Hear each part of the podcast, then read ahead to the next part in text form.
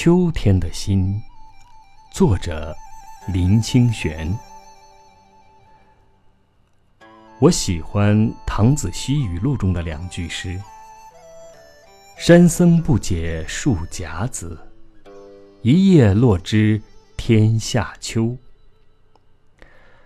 这是说山上的和尚不知道如何计算甲子日历，只知道观察自然。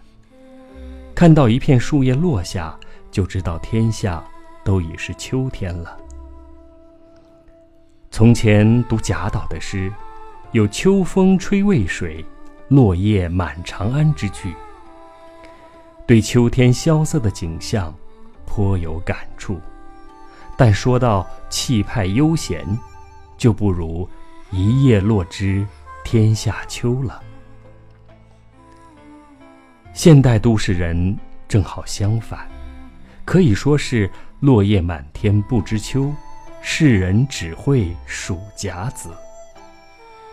对现代人而言，时间观念只剩下日历，有时日历又不足以形容，而是只剩下钟表了。谁会去管是什么日子呢？三百多年前。当汉人到台湾来耕植移民的时候，发现台湾的平埔族山包非但没有日历，甚至没有年岁，不能分辨四时，而是以山上的刺桐花开为一年，过着逍遥自在的生活。出道的汉人想当然地感慨其文化落后，逐渐同化了平埔族，到今天。平埔族快要成为历史名词，他们有了年岁，知道四时，可是平埔族后裔有很多已经不知道什么是刺桐花了。对岁月的感知变化由立体到平面，可以如此迅速，怎不让人心叹？以现代人为例，在农业社会。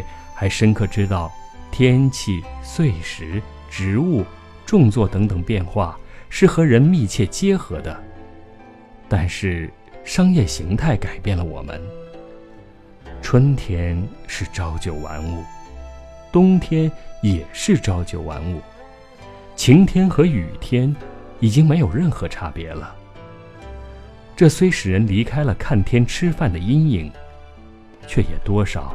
让人失去了感时忧国的情怀和胸怀天下的劲爆了。记得住在乡下的时候，大厅墙壁上总挂着一册农民历。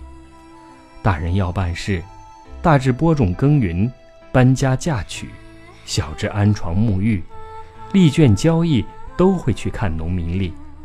因此，到了年尾，一本农民历。差不多翻烂了，使我从小对农民历书就有一种特别亲切的感情。一直到现在，我还保持着看农民历的习惯，觉得读农民历是快乐的事。就看秋天吧，从立秋、处暑、白露到秋分，寒露、霜降，都是美极了。那清晨田野中白色的露珠，黄昏林院里青黄的落叶，不都是在说秋天吗？所以，虽然时光不在，我们都不应该失去农民那种在自然中安身立命的心情。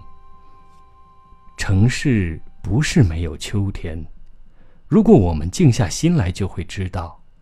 本来从东南方吹来的风，现在转到北方了。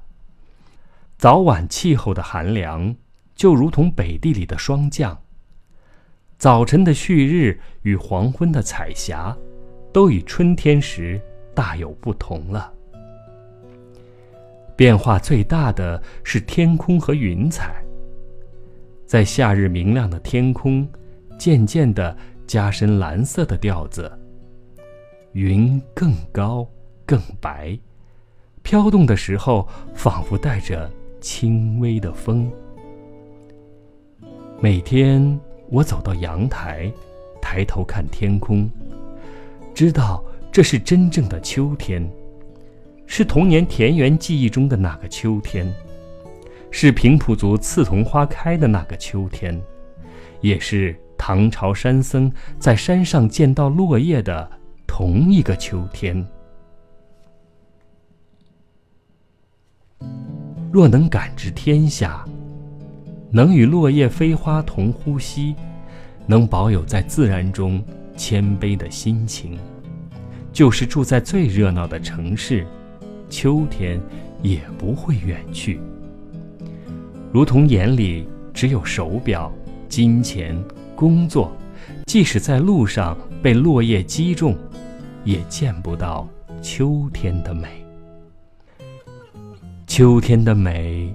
多少带点萧瑟之意，就像宋人吴文英写的词：“何处何成愁，离人心上秋。”一般人认为秋天的心情会有些愁恼肃杀，其实秋天是何熟的季节，何尝没有清朗圆满的启示呢？我也喜欢。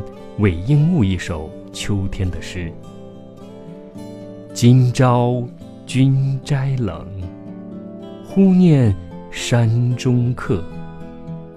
见底素锦心，归来煮白石。